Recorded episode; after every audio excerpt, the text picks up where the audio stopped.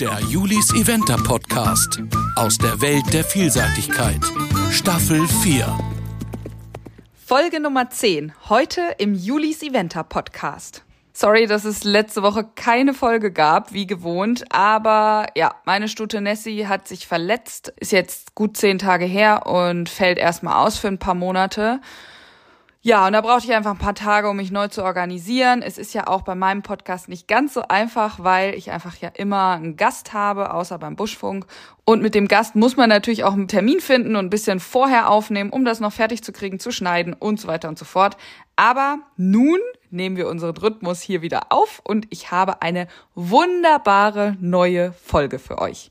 Vielseitigkeit pur, würde ich sagen. Ich durfte nämlich mit Kai Steffen Meyer sprechen. Wir haben ihn schon einmal im Podcast gehört. Ich glaube, das war in Staffel 1, als er die Geschichte von seiner Stute Karaskada erzählt hat, mit der er fünf Sterne geritten ist im Badminton. Also doch schon ein paar Jahre her jetzt. Seitdem ist viel passiert. Er ist mittlerweile Kursdesigner bis vier Sterne Level und darüber wollte ich mit ihm sprechen. Wir haben uns jetzt schon zweimal in Lumülen getroffen zu den ersten Geländebesichtigungen und zum Aufbau der Strecke und ich fand das Thema einfach super, super spannend, wie man sowas eigentlich anfängt, was es da für Regeln beim Aufbau gibt, wie sich das Ganze auch entwickelt hat in den letzten Jahren und vor allem, worauf kommt es an, was ist ihm wichtig, weil ja, es steckt schon etwas mehr dahinter, als Baumstämme auf eine Wiese zu stellen. Die Folge heute wird präsentiert von meinem langjährigen Partner Hermann Pferdestollen, passend zu einer Folge zum Geländeaufbau und Reiten. Die Hermann Pferdestollen sind meines Erachtens die besten Stollen überhaupt. Die sind super leicht zu nutzen, vor allem mit diesem Magic-Werkzeug, dem Steck-Schwenkschlüssel, den man einfach auf die Stollen draufsetzt und so ganz leicht festziehen kann, ohne abzurutschen. Außerdem ein Riesenvorteil, dass sie rostfrei sind, das heißt zum Saubermachen einfach unter das Wasser halten, abwischen und zack, wieder rein in den Koffer. Apropos Koffer, mega praktisch ein Stollenkoffer, den gibt's in unterschiedlichen Größen. Da könnt ihr teilweise 20 Stollen reinmachen, aber eben auch nur acht oder zwölf. Dann hat man immer alles zusammen. Ihr verliert weder die Werkzeuge noch die Stollen und ist einfach super ausgestattet. Ich kann die Stollen wirklich nur empfehlen. Ich bin seitdem ich sie benutze nicht ein einziges Mal weggerutscht, weder mit dem einen noch mit dem anderen Pferd. Also schaut mal vorbei unter hermann-pferdestollen.de. Jetzt aber genug geredet. Es geht los mit dem Interview mit Kai Steffen Meyer und ich wünsche euch ganz viel Spaß bei dieser Podcast-Folge.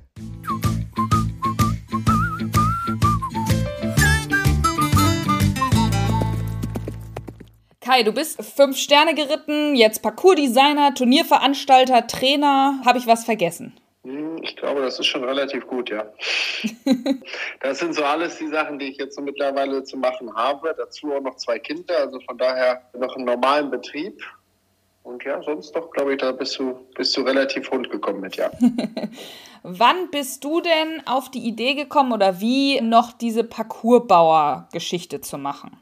Ich kann jetzt nicht wirklich sagen, dass ich irgendwie irgendwann mal so die Idee hatte, sondern es war eigentlich so ein fließender Prozess. Ich habe ja, als ich dann nach Avil gezogen bin, dann so Stück für Stück mich auch in die ganze Turnierorganisation mit eingebracht und habe dann den sportlichen Teil auch übernommen und ja, wollte dann eigentlich gerne halt einfach auch, auch jemanden als Parcourschef haben, der mir hilft, so ein bisschen das Ganze weiterzuentwickeln und äh, habe daraufhin Rüdiger Schwarz gefragt. Ja, dann haben wir damit quasi so Stück für Stück angefangen und er hat mir dann, ja, so zum einen fand ich das immer gut. Also er hat, einen, hat mich da auch von Anfang an immer so ein bisschen mit eingebunden, auch ja, was ich für den habe, wie ich welche Linien jetzt finde. Und dann habe ich so Stück für Stück einfach auch Spaß dran gefunden und immer mehr Interesse eigentlich. Und gut, es war für mich Gelände, Reiten war immer eigentlich, ja, ist das Herzstück von unserem Sport, war für mich also auch immer so, dass äh, ja, das, warum machen wir den Sport? Ist wegen Geländereiten eigentlich. Und ja, es war dann irgendwie so, dass ich so Stück für Stück einfach mehr Interesse daran hatte. Da natürlich dann auch so manchmal immer so ein bisschen gesehen habe, okay, was gefällt jemandem oder was gefällt einem selber gut an anderen Kursen und manchmal auch was gefällt einem weniger gut. Wieso? Wieso reiten sich manche Sachen besser? Wieso reiten sich manche Sachen schlechter? Mhm. Gut, dann hatte ich durch meine Trainertätigkeit einfach auch, auch damals, als ich selber noch geritten bin, dass ich einfach auch trotzdem schon viel Unterricht gemacht habe und dann einfach auch, ja, ich sag mal, natürlich auch in der Lage sein musste, mal Geländeaufgaben aufzubauen und dieses und jenes. Und dann war das, deswegen war das so ein bisschen fließender Übergang. Mhm. Ich habe dann im Endeffekt, dadurch, dass ich in Belgien wohne, halt auch in, auch in Belgien erst mein erstes nationales Level gemacht und habe dann bei uns angefangen, also die ersten kleinen Prüfungen zu bauen, wobei das eben, ja, ich sag mal, hauptsächlich, es hatte halt einen Sinn, weil ich eben, wie gesagt, wir haben die nationalen Prüfungen gemacht und ja, ich wollte es dann auch selber aufbauen können. Und dann führte so ein Schritt zum nächsten und äh, sagte Rüdiger eben halt auch, dass ich das anscheinend nicht ganz so verkehrt machen würde. Und ja, dann ging da, wie gesagt, so ein Schritt in den nächsten. Bin da jetzt so ein bisschen insofern reingewachsen, ohne dass ich jetzt sagen kann, das war irgendwie mal, dass ich morgens aufgewacht bin und habe gesagt, jetzt werde ich Buchchef.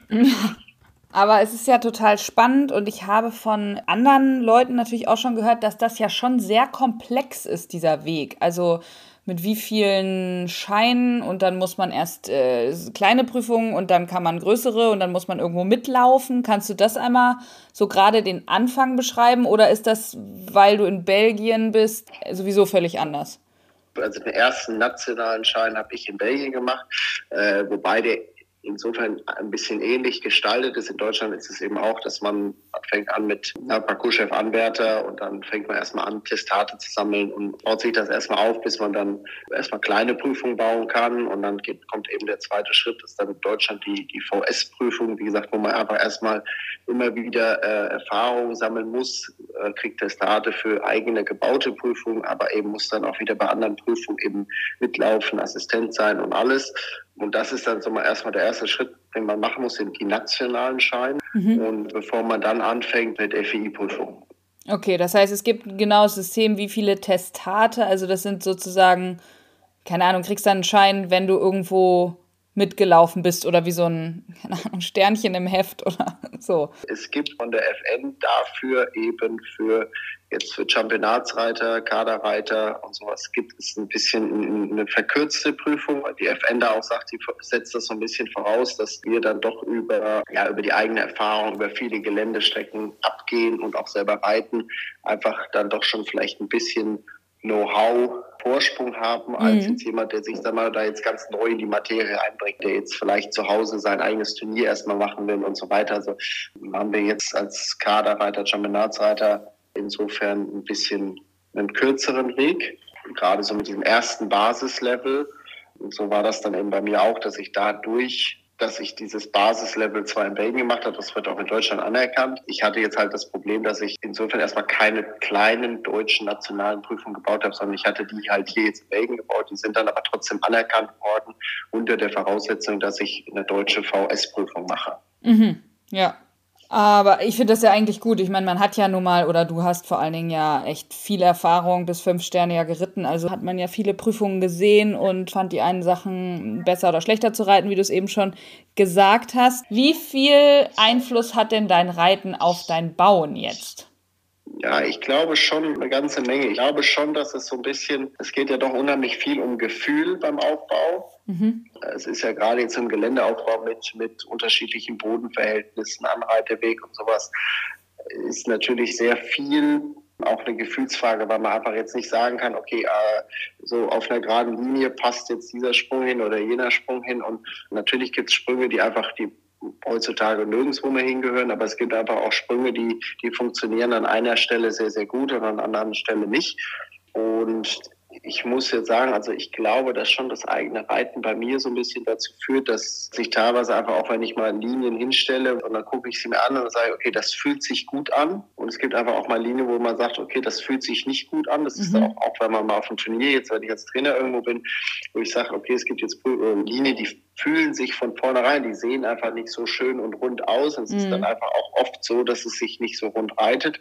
Also deswegen glaube ich schon, ist das ein, ein, sehr, sehr großer Vorteil. Und das ist auch so ein bisschen, warum meine Frau mich immer so ein bisschen schubst, dass ich also auch mindestens immer noch mal ein paar junge Pferde Gelände reiten muss. Mhm. Weil sie sagt, sonst, sonst wären die Linien doch alle noch mal ein bisschen schwieriger. Und wenn man selber so ein bisschen im Gang bleibt, glaube ich, ist es schon, man behält so ein bisschen das Auge und man hat so ein bisschen eine Idee, ähm, wie lässt sich das am Ende reiten. Mhm. Es ist interessant, dass du das sagst, weil ich mich manchmal wirklich frage, ob die, hm, wie soll ich das jetzt sagen, ältere Generation Parcoursbauer, also ob der Abstand dann groß ist, dass man, weil die sind ja auch alle selber mal geritten, aber natürlich dann irgendwann nicht mehr und dann verliert man tatsächlich vielleicht so ein bisschen das Gefühl, so wie du sagst. Ich glaube, zum einen ist es, also bei manchen, guck, man hat jetzt natürlich so mal so Hardliner, so wie, wie Ian Stark, der immer noch bis, bis drei Sterne und VM reitet und äh, das auch gut macht. Und ich glaube, dann kommt es aber einfach auch mal so bei den, ich würde es jetzt einfach mal so salopp sagen, bei diesen Big Guns, die jetzt wirklich ganz oben vier Sterne, fünf Sterne bauen, da ist einfach so ein unglaublicher Erfahrungsschatz, die so viel Kurse schon gebaut haben, die so viel Pferde schon haben springen sehen, wo man einfach sagt, ich sag mal, die wissen schon sehr, sehr genau, was sie womit machen und, und was sie womit abfragen und wann was gut ist. Also das ist schon einfach ein unheimlicher Erfahrungsschatz, der dann da vorne ist, wo ich dann glaube einfach irgendwann, das kompensiert dann vielleicht das nicht mehr aktiv reiten im, mhm. Moment. Ja, was ist dir denn besonders wichtig beim Geländeaufbauen? Du hattest ja vorhin schon gesagt, so Dinge lassen sich manchmal besser oder auch schlechter reiten, wenn da Linien stehen. Wie entscheidest du das denn? Ja, ich glaube, zum einen ist es, ich glaube, die letzte Entscheidung ist ganz oft ein Bauchgefühl. Die Idee, was ich aufbauen will, ist, ich habe immer eine, eine Grundidee, was, was will ich jetzt in welcher Phase vom Kurs eben aufbauen. Also ich habe in der Regel, würde ich bei fast allen Prüfern immer sagen, erstmal also die ersten drei bis vier Sprünge sind einfach wirklich erstmal zum Ankommen im Kurs. Ja, dass man Sprünge hat, die wirklich auch Maß sind, die, die auch die Pferde so ein bisschen anspringen bekommen, ans motivierte Galoppieren bekommen. Und dann fängt man so ein bisschen an, mal so die erste Aufgabe zu haben, um so ein bisschen einfach, wie gesagt, so, so ich sag so ein bisschen so die Ouvertüre vom, vom Gelände einfach, dass man sagt, so das ist jetzt, wir kommen jetzt erstmal so in das Ganze an, jeder weiß jetzt erstmal, wo Pferd und Reiter sind, kommen in dem Kurs an. Und das ist für mich auch so ein bisschen, wo ich sage, das ist so ein bisschen universal, ob das jetzt ein Stern oder vier Sterne ist. Ich glaube, das gehört einfach dazu, dass die erstmal reinkommen. Und dann ist es so ein bisschen auch wenn man dann so in diesen Mittelteil kommt, wo ich sage, so jetzt kommen einfach auch wirklich die Abfragen, die sich ja dann doch, wenn man sie auseinanderbricht, sehr eigentlich an der dressurmäßigen Arbeit auch anlehnen. Mhm. Ist ein Pferd wirklich gerade, ist ein Pferd äh, innerer Schenkel, äußerer Zügel. Das sind im Endeffekt fast jede Linie im Gelände sollte sich eigentlich dahin runterbrechen lassen. Und das war für mich, also ich habe sehr viel Glück gehabt, dass ich mit schon sehr, sehr interessanten und, und, und wirklich erfahrenen und tollen Kursdesigner schon zusammengearbeitet habe. Und man nimmt halt überall sowas mit. Und ich fand eine ganz, ganz spannende Geschichte immer so, man muss eigentlich jeden Sprung ja wirklich fragen können, was machst du eigentlich hier? Das war Giuseppe de la Chiesa, der sagte zu mir, wenn der Sprung eigentlich die Antwort, ich bin hier nur abgeladen worden, dann steht der da nicht richtig. So. Okay. Und im Endeffekt hat, hat jeder Sprung in so einem Kurs muss irgendwo eine Aufgabe erfüllen. Und das ist eigentlich, ja, dann auch, wie gesagt, auch so ein einzelner Füllspunkt. Einfach mal sagen, ich hatte jetzt, was weiß ich, eine dreifache Kombination, wo man viel arbeiten musste, ein bisschen vorwärts, rückwärts arbeiten musste und jetzt einfach mal wieder einspringen, um erstmal wieder in den Fluss zu kommen und das gute Springen wieder abzufragen, bevor die nächste Aufgabe kommt und dass dann natürlich im Mittelteil eine höhere Intensität ist und dass wir dann zum Schluss einfach so ein bisschen hinkommen, vielleicht auch nicht mehr ganz am Ende die aller, aller schwerste Aufgabe abfragen, aber trotzdem noch die Konzentration abfragen. Also das sind alles solche Sachen, die eben da, ja, die jetzt, sagen wir mal, so ein Gesamtkonzept für, für ein Gelände dann aufbauen. Ne? Mhm. Ja, spannend, weil du das gerade sagtest, mit äh, tollen Parcoursbauern schon zusammengearbeitet. Gibt es ein Vorbild oder mehrere für, also was, was diese Kursdesigner angeht?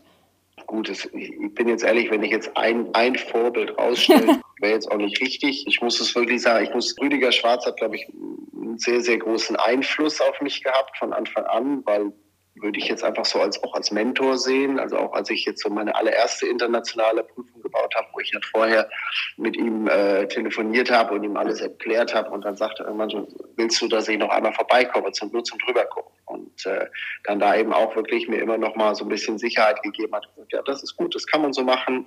Mhm. Überleg vielleicht da noch mal und dann aber auch, wenn ich dann gesagt habe, ja, habe ich drüber nachgedacht, ich würde es aber gerne so lassen, auch dann wirklich, dass, ja gut, kann man, ist, ist gut. Das hat mir unheimlich viel jetzt gerade auch so bei den Prüfungen, auch, auch zu Hause, wo ich dann eben, als ich dann angefangen habe, die kleineren Prüfungen in der Wild zu bauen und er eben am Anfang noch drei, vier Sterne, jetzt nur noch vier Sterne äh, macht, das gibt einem unheimlich viel Sicherheit. Ich habe allerdings auch wirklich, wie gesagt, mit Giuseppe de Chiesa äh, und obwohl es da einfach eigentlich nur so ein bisschen FI-Seminar war, aber man ist danach so ein bisschen in Kontakt geblieben und wenn man sich auf dem Turnier gesehen hat, hat man einfach mal über diesen und jenen Kurs gesprochen.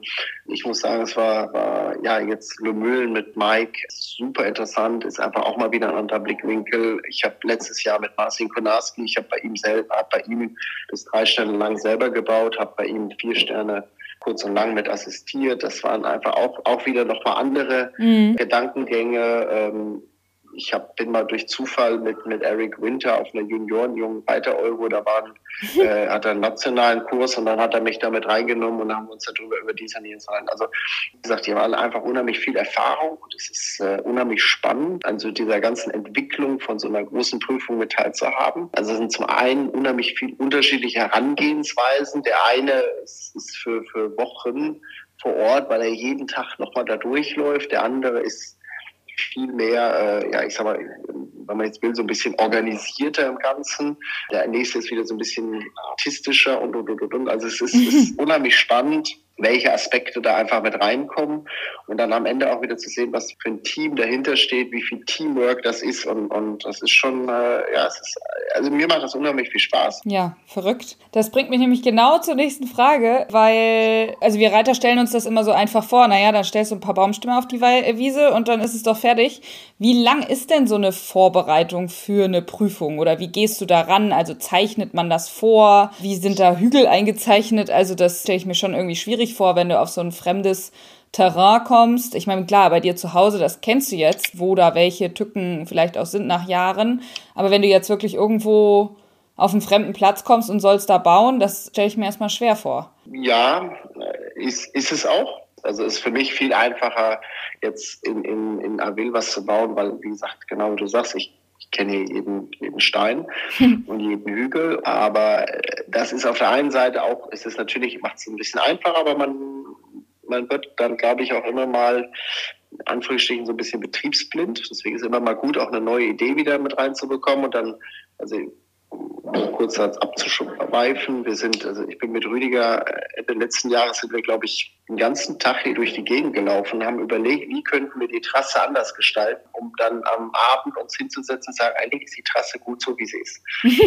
so, also das gibt's dann auch mal. Ich habe jetzt ein, auch ein neues Turnier, das, die haben noch gar nichts Internationales gemacht. Die machen das jetzt dieses Jahr im September das erste Mal. Also da, da fangen wir wirklich bei Null an. Da muss man dann einfach erstmal mit den, mit den Grundgegebenheiten arbeiten. Soll heißen, okay, wie kriegen wir jetzt auf dieses Areal erstmal eine Strecke mit der passenden passende Distanz. Mhm. Dann kommen natürlich so ein bisschen die Punkte hin, okay, wo, wo muss ich einfach logistisch gesehen wo haben wir Abreiteplatz, wo kann ich dementsprechend meinen Start hinsetzen, wo muss ich wieder ankommen. Dann sind es natürlich auch immer wieder, auch da wieder organisatorische Sachen für, für teilweise für, für, die Starter und für das ganze Kontrollzentrum. Ist immer einfacher, wenn man Start und Ziel in der Nähe hat, dass die auch, sagen wir mal, im Endeffekt einsehbar sind. Damit fängt man dann immer erstmal an, dass man erstmal diese reine Logistik hat. Okay, wo muss ich von der Seite schon mal hin? Dann geht das nächste, okay, wo will der Organizer mich eigentlich hinhaben? Wenn der jetzt sagt, okay, ich will die die einmal alle durch die Main Arena haben. Ich will die einmal hier lang an meinem VIP-Zelt vorbei oder äh, ich will okay. die hier an meinem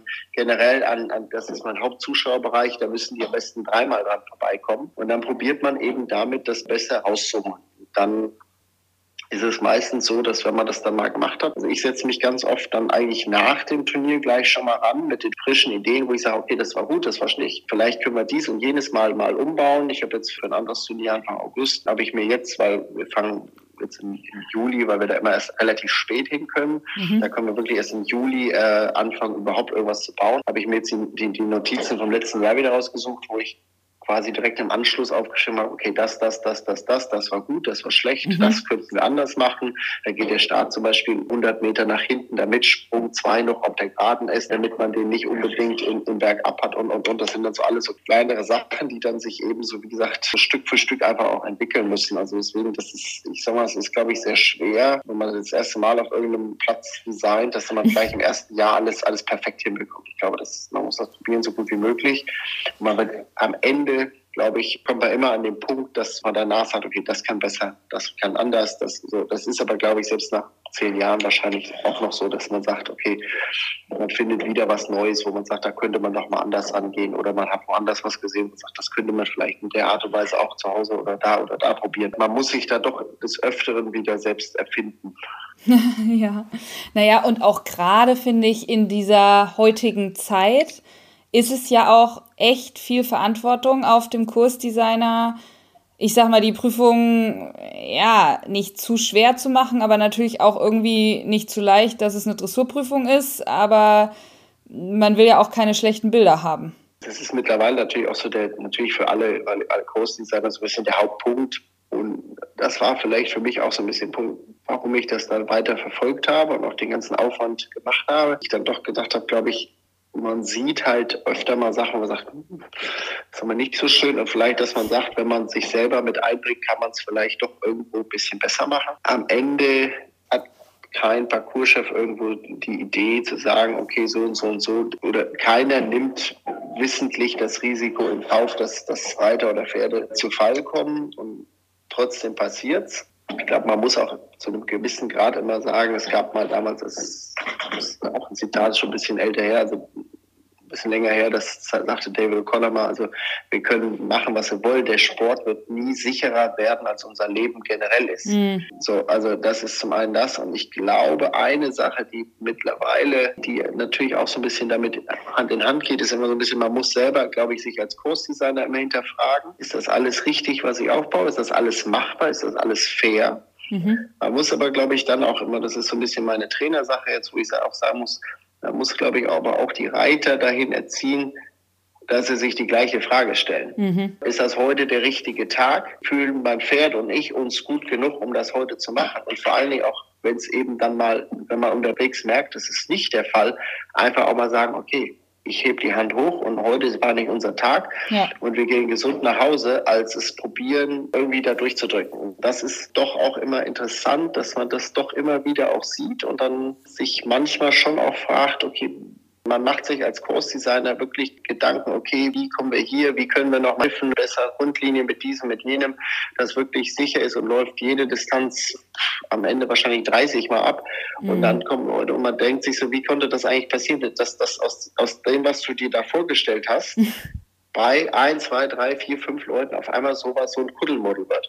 Und da muss, muss ich immer sagen, mittlerweile ist es ein bisschen eben auch, wo ich jetzt als Trainer sage, da muss eine gewisse Erziehung hin, da muss, auch mhm. gewiss, muss man auch als Reiter einfach fair seinem Pferd gegenüber sein, wenn man dafür nicht bereit ist und auch manchmal, wenn es dann einfach nicht der richtige Tag ist, dass man sagt, okay, ich höre jetzt hier mal auf, bevor ich probiere und mache und tue und, und im Endeffekt mich selber gefährde, mein Pferd gefährde und, und im Endeffekt ja auch, wo wir immer drüber reden, eigentlich das, das Ansehen von dem ganzen Sport gefährdet. Also das Absolut. muss man ja immer auch mal ganz ehrlich, das ist am Ende, ist jeder, der in dem Ganzen beteiligt ist, auch, ja, ich sag mal, hat eine, hat eine gewisse Verantwortung. Ja. Es ist natürlich immer so, wie du es schon sagst, natürlich hat der, der Kurs Großdesigner eine hohe Verantwortung, genauso wie der TD, genauso wie die Richtergruppe, aber genauso wie der Reiter am Ende auch. Ja, ja, genau. Ganz ultimativ am Ende ist der Reiter derjenige, der im Sattel sitzt und der die finale Entscheidung treffen muss. Genau, absolut richtig. Bist du ein Fan von den MIM-Hindernissen? Ich selber ja. Ich selber ja. Ich glaube einfach zum einen ist es, ist es für mich eine ganz, ganz simple Sache. Die sind da und ich habe es vielleicht auch selber einfach schon gehabt, dass das einfach mal wirklich bei einem ganz normalen, wirklich Pferdefehler, einfach, dass mal ein Bein stehen blieb, mit dem ausgelöst hat und im Endeffekt wirklich auch wahrscheinlich einen, einen schlimmen Sturz verhindert hat und mhm. ich aber vorher, schon sagen wir mal zehn Jahre früher, als es noch keinen keinen MIM gab, sondern nur lange Spackstrauben, da ging so ein Sprung dann eben nicht weg und hatte ich auch wirklich mal ein oder zwei reelle Stürze. Also von daher bin ich so aus der eigenen Erfahrung schon einfach für diese Sicherheit, dass wenn da doch was falsch läuft, mhm. dass da einfach irgendwo was ist, was das abfängt. Also deswegen, ich bin da, ich bin da 100 Prozent dafür.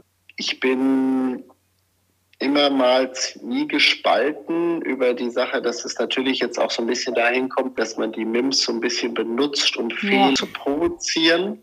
Da bin ich so ein bisschen, weiß ich nicht, kann ich mich noch nicht so ganz mit anfreunden. Ich bin einfach auf dem Punkt, wo ich sage, wir haben so ein System zur Verfügung. Ich glaube einfach, dass wir darauf hinsteuern, dass wir ein bisschen weiter in der näheren Zukunft einfach immer zu einem immer höheren Anteil von MIM-Sprüngen kommen. Am Ende muss man ja auch ehrlich bleiben, in der Regel, in den allermeisten Fällen, ich habe Kurse letztes Jahr gehabt, da hatten wir jedes Mal, weiß ich nicht, fünf, sechs, sieben MIM-Sprünge drin.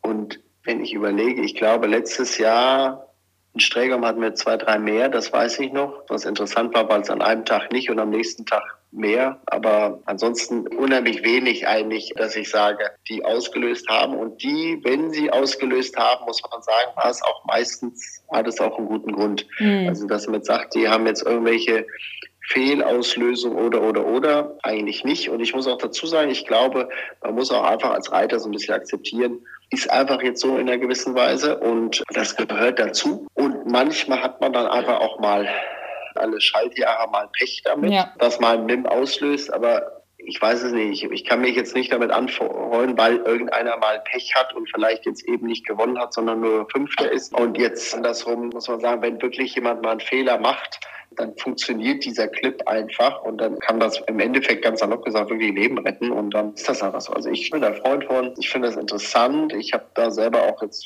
das eine oder andere, wo man doch mal so ein bisschen neuer drüber nachdenkt, wie kann man das gestalten, wie kann man es anders gestalten. Aber grundsätzlich, ja, Mim ist gut. Ja, grundsätzlich finde ich auch, es ist eine gute Idee und selbst wenn es mal Pech ist, dann hat es trotzdem irgendwo vielleicht ja einen schlimmen Sturz verhindert. Also von daher, so what?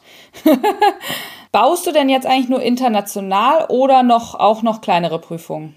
Gut, ich baue hauptsächlich eigentlich jetzt FI-Prüfungen, was eigentlich einfach mein Zeitmanagement geschuldet ist. Ja weil ich aber nicht mehr Zeit habe. Auch dieses Jahr bei uns zu Hause einfach noch ein paar Jungpferdeprüfungen mit dazu, aber das ist natürlich einfach einfach. Das ist bei mir zu Hause. Ich kann das, wenn ich will, abends zwei, drei Stunden, dann habe ich, habe ich ein paar Sachen hingestellt und das mache ich zwei, drei Mal und dann ist die Prüfung fertig. Aber sonst, nein, national baue ich einfach wenig, weil es einfach, wie gesagt, mit Trainer, mit anderen Prüfungen, mit den ganzen Turnieren und dann auch noch eine Familie haben und sowas, dann wird es einfach doch zeitlich ein bisschen eng. Ja, ja, viel. Aber dann bist du ja der richtige Ansprechpartner. Es gibt ja jetzt seit letztem Jahr, glaube ich, diese Intro-Prüfung. Und ich bin jetzt selber schon vier geritten und finde, die sind unheimlich unterschiedlich. Also das eine ist eher eine VE und das nächste ist fast eine VL. Wie siehst du das? Ist das wirklich so festgelegt für den Parcours Designer, dass, wie man das wirklich baut? Oder ist das im Moment noch so eine neue Prüfung, dass sich alle erstmal irgendwie einsortieren müssen? Ja, ich will ganz ehrlich sagen, mir geht's ganz genauso. Also ich bin jetzt selber auch letztes Jahr mal und jetzt auch dieses Jahr mit noch einem Jungen geritten und genau das. Also ich bin zwei Einstelleprüfungen kurz hintereinander geritten und wie gesagt, die haben im Endeffekt gar nichts miteinander zu tun gehabt. Muss man jetzt so ehrlich einfach sagen. Also das eine war wirklich eher eine, ja, ich sag mal eine VA plus. Das andere war eben so eine vielleicht zwei Sterne minus. Und ähm, also fand ich auch, ist vielleicht einfach auch ein bisschen schwierig zu, zu designen. Ich kann es mir auch nur damit erklären, dass es vielleicht noch zu wenig, zu wenig Erfahrung darüber gibt, was ist eigentlich das Gewollte. Hm. Sehe ich ehrlich gesagt genauso. Also da schweifen wir jetzt vielleicht ein bisschen ab, aber einige ersetzen ja ihre VA-Prüfung jetzt mit einer Intro. Da denkt man so, naja, okay, dann holst du die Leute ab, die jetzt gerade eine VE geritten sind, die jetzt vielleicht die erste VA reiten wollen. Das ist dann aber eventuell viel zu schwer. Und auf der anderen Seite will man auch die abholen, die eigentlich vorbereiten für zwei Sterne. Da ist natürlich eine Anfang-A-Prüfung, sag ich mal, für die A-Einsteiger zu leicht. Also finde es wirklich relativ schwer. Aber das ist ja eine ganz gute Frage. Wie viele Richtlinien gibt's denn für den Aufbau? Also wie sehr ist man festgelegt, was man wie aufbauen darf? Gut, es gibt zum einen erstmal ganz, ganz banal, erstmal technische Details. Soll heißen, wie lang darf eine Strecke sein? Also wie lang muss sie sein? Wie lang darf sie sein? Wie viele Sprünge muss ich bauen? Wie viele Sprünge darf ich bauen? Mhm. Äh, wie hoch dürfen die sein? Wie tief darf der Tiefsprung sein? Und, und, und, und. Also sagen wir mal, diese ganzen technischen Details, wo man sich dann wirklich natürlich, ja, wo man sich aber trotzdem dran halten muss. Also da, da kommt man auch nicht drum herum. Wenn jetzt eine zwei Sterne ist im Gelände 1,10 Meter zehn hoch, dann ist auch 1,10 Meter zehn, ist 1,10 Meter zehn und nicht ich 1,12 Meter. Das ist natürlich da schon ich sag mal, sehr, sehr strikt, was ja auch richtig ist. Und dann haben dazu die Guidelines für Cross-Country-Design. Und das ist dann insofern ein bisschen anders und das ist einfach auch dann die Sache, die das so ein bisschen auf der einen Seite schwierig, ein bisschen speziell, aber auch so interessant macht, ist, dass man es eben nicht, wie jetzt sagen wir mal, Springen ist immer ein gerader Sandplatz. Da kannst du Distanzen vorgeben, da kannst du Höhen vorgeben, da kannst du so wie fange ich mit was an? Da hast du im Endeffekt ja wenig äußere Einflüsse. Mhm. Während du natürlich im Gelände, wir arbeiten ja viel mehr mit unterschiedlichen Bodenverhältnissen, bergauf, bergab, mit diesem, mit jenem. Guidelines sind dann eben einfach da, wo du sagst, okay, um Ideen zu geben, okay, was ist gut, was ist nicht gut. Aber die sind natürlich eben dann auch nicht mehr so festgefahren, weil, was ich vorhin schon mal sagte, es kann jetzt ein Sprung sein, der, ich nehme jetzt mal Bokolo letztes Jahr eigentlich, das war so ein Extrembeispiel. Da war bis zum Jahr vorher hatten die immer in der Main Arena, das waren die letzten zwei, drei Sprünge vom, vom Gelände, da hatten die zwei Kisten im Endeffekt so ein bisschen auf einer gebogenen Linie, waren nur einmal Schaulaufen in der Main Arena. Mhm. Und jetzt haben die diese Sprünge, die sich eigentlich zwei, drei Jahre lang da sehr, sehr gut schwangen, äh, haben die auf einmal umgebaut und haben die jetzt als letzten Sprung genommen. Aus einer langen Grad wurde aus diesen guten Sprüngen, obwohl eigentlich sich nichts verändert hat, aber der Anritt und die Linie anders war, einfach richtig schlechte Sprünge. Oh. Und da sind, ich glaube, kurz hintereinander weg, ich glaube, drei, vier Pferde gefallen am Schluss, weil einfach das Profil nicht gut war und an der Stelle einfach schlecht war. Das ist dann eben, wo man dann halt hinkommt mit Gefühl und mit Erfahrung, was passt wohin und wo man eben dann halt jetzt immer mal mit einem Reglement, wo man sagen kann, okay, alle Sprünge müssen so aussehen, würde dann trotzdem, wenn du den an die falsche Stelle stellst, kann selbst der noch so gut designte Sprung immer noch schlecht sein. Und du kannst teilweise auch an einer vielleicht nicht so toll designten Sprung gut hinstellen, dass er sich gut springen lässt. Das ist dann halt so ein bisschen dieses Feeling. Es ist jetzt nicht der, der einzelne Sprung an sich, der gut oder schlecht ist, sondern es ist halt ganz oft eben, wo steht er, wie ist der Anritt, wie ist er dekoriert, als Beispiel. Schon sehr spannend, also auch sehr kompliziert und sehr viel Kreativität gefragt, finde ich. Was mich noch interessiert, wie variabel ist man denn in der Zeit? Machst du das auch? Also legst du das fest? Ich weiß, es gibt natürlich, äh, keine Ahnung, man muss 520 Meter pro Minute reiten und das ist immer die Länge und dann zack, fertig. Aber äh, es gibt ja Strecken, wo man direkt äh, abgeht und sagt, ja, hier kann keiner eine Zeit reiten.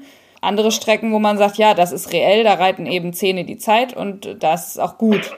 Gut, du hast, ich sag mal, okay, wieder das Gleiche an der eigentlichen am, am Messen und an der Geschwindigkeit und dann die, also die Distanz zur äh, gegebenen Geschwindigkeit und sich daraus, die Zeit, die sich daraus errechnet, da hast du natürlich erstmal keinen Einfluss drauf, weil es simple Mathematik ist. Mhm. Aber wie du natürlich so einen Kurs designst und jetzt sagst, okay, wie wie schnell lässt du den werden? Man würde jetzt sehr selten dahin kommen, dass du sagst, okay, du kannst eigentlich von, also in eine kleinere Prüfung, ja, aber je größer, höher das Niveau wird, umso mehr kommst du einfach dahin, auch dass du schnelle Passagen hast und wieder langsamere Passagen hast, wo du eben wieder mehr Technik abfragst und, und, und, und. Mhm. Und wo dann eben du natürlich auch dahin kommst, um unterschiedliche Aspekte auch abzufragen und natürlich auch so ein bisschen klar, Rittigkeit und auch, okay, sagen wir mal, wenn ich jetzt ein langes Galoppstück habe, wie rittig ist mein Pferd? Wie schnell kommt der wieder zurück? Oder brauche ich 50 Meter Vorbereitung, um den überhaupt wieder unter Kontrolle zu bekommen? Das kostet natürlich Zeit. Und das sind natürlich dann einfach, sagen wir mal, auch immer so eine Sache. Wie konzipiere ich das? Wo will ich am Ende damit hin? Will ich die Zeit einfach, will ich die eng haben? Dass ich sage, okay, ich will schon wirklich alle, jedes Risiko eingehen, um die Zeit zu schaffen. Ich bin vielleicht nicht am allerhöchsten und am allertechnischsten, aber die Zeit ist einfach knapp und dadurch, durch den Zeitdruck provoziere ich einfach Ungenauigkeiten und dadurch eben vielleicht mal ein Vorbeilaufer oder mal dieses oder mal jenes. Oder mache ich die Zeit vielleicht ein bisschen in Anführungsstrichen einfacher zu erreichen, aber ich frage dafür vielleicht ein bisschen mehr einfach schon mal ab als an der, der technischen Linie das sind dann auch immer so, ich sag mal, so ein bisschen Grundsatzfragen von einem Kursdesigner zum nächsten. Also was hat man da gerne? Und das mhm. ist also, da gibt's auch keine Universalantwort. Also man hat natürlich einen Einfluss auf die Zeit, aber im Sinne eben nur über die Art, wie du deine Strecke designst. Mhm, mhm. Ja, weil ich immer denke, man will ja eigentlich heute nicht Renndecke und sagen, jo, der Schnellste gewinnt. du willst natürlich nicht den Schnellsten haben, aber du musst natürlich auch so, ja, sagen wir mal, im Endeffekt immer wieder auch gucken. Du willst natürlich in den höheren Prüfungen auch mal, sagen wir so ab drei Stellen auch mal gucken, die Pferde, die vielleicht auch mal auf den längeren Galoppstücken einfach auch wirklich mal hoch beschleunigen können. Mhm. Also daher auch nochmal, ich sag mal, so ein bisschen im klassischeren Vielseitigkeitstyp sind. die sollen ja auch irgendwo nochmal was davon haben. Ja, das stimmt. Und dass die einfach so mal da wirklich auch nochmal galoppieren können und auch nochmal schnell sind. Dann muss gehört da eben halt auch wieder hinten. Dann muss halt da auch der passende Sprung dann kommen dafür. Und dass man dann eben wieder, vielleicht mal sagt, so, und jetzt, jetzt holt man die sich mal wieder in so ein bisschen gebogene Linien rein, wo man jetzt sagt, okay, kommen die zurück, sind die dressurmäßig gut, um sich wieder in Anführungsstrichen aufnehmen zu lassen, um sich zu versammeln, um trotzdem gerade zu bleiben, vorm Schenkel zu bleiben und, und, und, und, und. Da kommen wir wieder dazu eben alles, was die dressurmäßigen Abfragen, die dann da eben dann mit dabei sind. Das ist im Endeffekt ja dann dann auch wieder, ja, die Rittigkeit, wenn ich mir eine große Dressurprüfung angucke und derjenige, der jetzt äh, im starken Galopp für eine 10 reiten kann, der kann so eine Prüfung halt auch gewinnen. Was sind denn deine Ziele im Gelände als Geländedesigner? Also willst du irgendwann auch die großen Prüfungen bauen? Ja, Lumülen Aachen, fünf Sterne. Ich weiß gar nicht, was darfst du denn bis jetzt schon machen? Ich darf jetzt bis, bis vier Sterne rein auf dem Papier dürfte ich jetzt bis vier Sterne lang bauen. Das ist jetzt so ein bisschen ein Prozess, wo ich sage, okay, es ah, ja. bei uns die vier Sterne noch nicht, das baut nochmal Rüdiger. Das ist aber auch, auch, weil ich einfach selber als Trainer noch tätig bin, das ist sonst einfach auch zu viel und zu viel Kuddelmuddel. Ich baue Mitte September in Stress Egom, das erste Mal vier Sterne auch alleine. Es ist vier Sterne für acht- und neunjährige. Finde mhm. ich unheimlich interessant, aber auch, wie gesagt, junge Pferde und, und, und so diesen Aufbau dahin, das finde ich, finde ich spannend. Ich muss jetzt ehrlich zugeben, ich bin jetzt nicht, noch, doch immer noch nicht so alt, dass ich sage, ich bin da jetzt in unheimlichem Zeitdruck.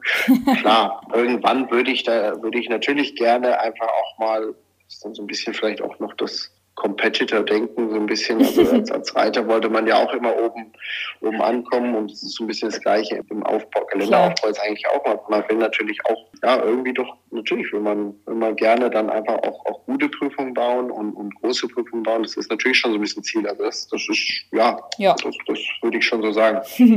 Sehr gut. Aber du bist ja dieses Jahr schon bei beiden Prüfungen dabei, also Lumülen und Aachen. Als was genau?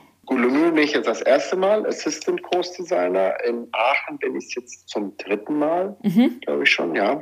Für mich ist es erstmal so aus, aus meiner persönlichen Sicht ist es erstmal so, dass ich sage, es ist ja so ein bisschen einfach mal hinter den Vorhang schauen, so ein bisschen behind the scenes und wie läuft sowas eigentlich ab? Gerade auf diesen, in Anführungsstrichen, Mega-Events. Was gehört da alles dazu? Wie, wie ist da die Vorbereitung und, und, und, und, und. Auch nochmal ja, wie, wie, wie arbeiten die Großdesigner da? Also Aachen bin ich durch Rüdiger reingekommen. Das war dann irgendwo auch, als das alles angefangen hat, wo ich dann einfach mal gesagt habe, du, könnte ich einfach mal mitkommen. Und er sagte, ja, klar, komm mit.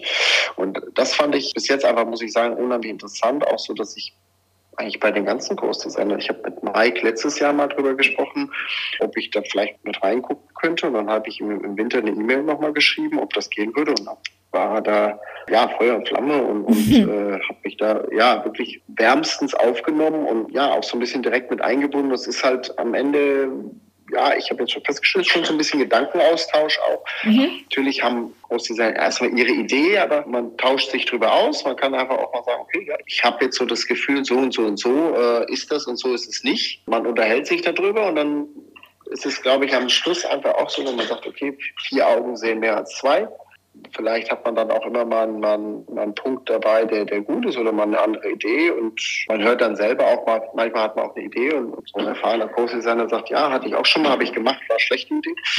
ähm, Gibt es ja auch mal und dann ist es schon mal ganz gut, wenn man was gelernt, was man nicht probiert. Ist zum einen unheimlich interessant, zum anderen macht es einfach unheimlich Spaß und ja, man, wie gesagt, wie der Name schon sagt, man assistiert so ein bisschen, einfach mal probiert, überall zu helfen und auf der einen Seite so ein bisschen durchs Helfen einfach auch selber was, was mitzunehmen. Mhm. Aber konntest du da richtig Einfluss nehmen auch auf Sachen oder ist es schon eher ein Mitlaufen? Nee, ich muss sagen, also es war jetzt auf beiden Turnieren, jetzt gut, Aachen, wie gesagt, war jetzt schon ein paar Mal öfter, aber dass man schon einfach auch mal, auch mal Mike sagt, okay, hier, wir haben jetzt das, wir haben die Sprünge, stell mal hin. So, gut, dann hat man natürlich eine Idee und da hat man auch vorher schon drüber gesprochen. Und dann entwickelt man das so ein bisschen von da aus weiter. Also es ist dann schon, wo man sagt, ja, man, man kann sich schon auch einbringen. Ne? Mhm. Und dann auch mal sagen, ich finde, das ist jetzt vielleicht ein bisschen zu schräg oder vielleicht nicht schräg genug oder ich würde jetzt, und dann kommt halt immer so ein bisschen wieder von mir natürlich auch so die Reiter-Trainer-Sache, wo ich sagen würde, okay, ich würde doch bei meinen Reitern sagen, okay, springt mal ein bisschen weiter links und macht mal Bogen und wollen wir das, wollen wir das nicht? Ja, doch, ich muss sagen, also ich war selber so ein bisschen überrascht, dass man eigentlich, ich hatte am Anfang mehr damit gerechnet, dass man so ein bisschen mitläuft, über die Schulter guckt und mhm. wie geht das alles, aber fand mich da jetzt überall so ein bisschen eigentlich ja sehr, sehr gut aufgenommen und, mhm. und auch, auch involviert, dass man ja, ich sag mal, so ein bisschen mitmachen durfte. Schon ganz ja. cool. Cool. Und jetzt finde ich, kannst du noch mal zum Ende dieser Folge, es gibt ja schon so ein kleines Nachwuchsproblem an Parcours-Designern, glaube ich. Vielleicht kannst du noch einmal sowas sagen, warum ja, man das machen soll oder dass es eben, weil ich glaube, viele denken auch, das ist wirklich so kompliziert, sie fangen es gar nicht erst an, auch wenn sie es vielleicht spannend finden oder, also ich meine, wir haben schon viel gehört, was cool daran ist. Vielleicht wie so einen kleinen Aufruf nochmal. vielleicht gibt es ja Leute, die zuhören und sagen, okay, dann probiere ich das jetzt auch. Ich sag mal so, ich glaube, wenn man wirklich Spaß daran hat, am Geländereiten, auch an der Arbeit mit Pferden, mit Reitern im Gelände, selber Spaß hat am Geländereiten und man hat vielleicht das Gefühl am Anfang, dass das unheimlich viel ist und dass, wenn ich ich jetzt so ein bisschen im Rückblick sagen muss, ja, boah, ich habe schon verrückte Sachen gemacht, um jetzt auf diese Level in der FI und alles zu erreichen. Und trotzdem muss ich sagen, das waren alles spannende Erfahrungen. Das waren alles Sachen, die mich irgendwo weitergebracht haben. Das ist jetzt nicht eine Sache dabei, wo ich sage, das bereue ich, weil ich habe mit tollen Leuten zusammengearbeitet und, und man kommt einfach in Kontakt mit tollen, unheimlich tollen, interessanten Leuten. Man kann unheimlich viele Ideen ausnehmen, man kann so viel lernen. Ich kann nur sagen, also wie gesagt, wenn man da Spaß dran hat, ein Interesse dran hat, ich glaube, dann ist es auch gar nicht so viel Aufwand, weil dann ist es eigentlich all das, was auf dem Weg da auf einem wartet, eigentlich sind das alles Sachen, wo man so, wenn man da wirklich Spaß dran hat, dann, dann kommt das auch eigentlich relativ einfach von der Hand ja, da kann man damit schon coole Sachen machen. Also ich, ich muss sagen, also ich würde es jederzeit wieder machen und ich kann es nur sagen, also es, wie gesagt, ich habe unheimlich viele Leute kennengelernt dadurch. Ich, ich habe einen guten Freund von mir, der ist Amerikaner, der baut in den USA viel und, und wenn ich drüben bin, dann, der hatte letztes Ende letzten Jahres, hat er das erste Mal drei Stunden lang gebaut, dann rief er mich an, komm vorbei, einmal guckst dir einmal an, was meinst du? Und man tauscht sich drüber aus und freut sich am Ende, wenn es gut geht und hat auf der anderen Seite aber auch einen tollen Zusammenhalt, wenn auch mal Sachen nicht funktionieren. Ich hatte auch mal in einer Prüfung dann das aus dem ganz banalen Sprung. Das, wir hatten 400 Pferde an einem Geländetag und wir hatten einen, der sich einfach wirklich richtig vertan hatte und der hatte auch wirklich einen unglücklichen Sturz und ich habe am Ende, muss ich sagen, ich habe an dem Abend noch, weil ich wirklich, das hat mich hat echt mit mir gearbeitet und ich habe mit zwei, drei ja, guten bekannten Kursdesignern auch telefoniert und die einem wirklich dann auch echt zugeredet haben und gesagt, okay, das, das gehört dazu und es ist ein schöner Zusammenhalt und es ist einfach, ja, wie gesagt, das ist das Herz von unserem Sport Und ich glaube, wenn man sich daran interessiert und wenn man generell so ein bisschen an der Sache Spaß hat und Interesse hat, dann kommt sowas auch einfach und es macht unheimlich viel Spaß. ich habe ich hab jetzt, glaube ich, unheimlich oft unheimlich viel Spaß gesagt. ja, Spaß ist ja auch der Antrieb von allem, also kann man das auch mal sagen. Äh, von daher, das fand ich ein sehr schönes Schlusswort. Vielen, vielen Dank, Kai, für die ganzen Einblicke. Ist ja auch das allererste Mal, dass wir hier einen Kursdesigner im Podcast haben.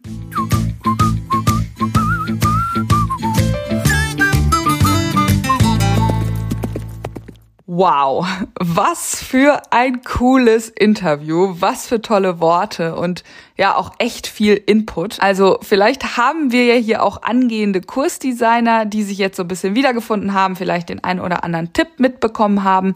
Aber ich finde es eben auch für die Reiter super wichtig zu wissen, dass da eben so viel dahinter steckt bei so einem Geländeaufbau.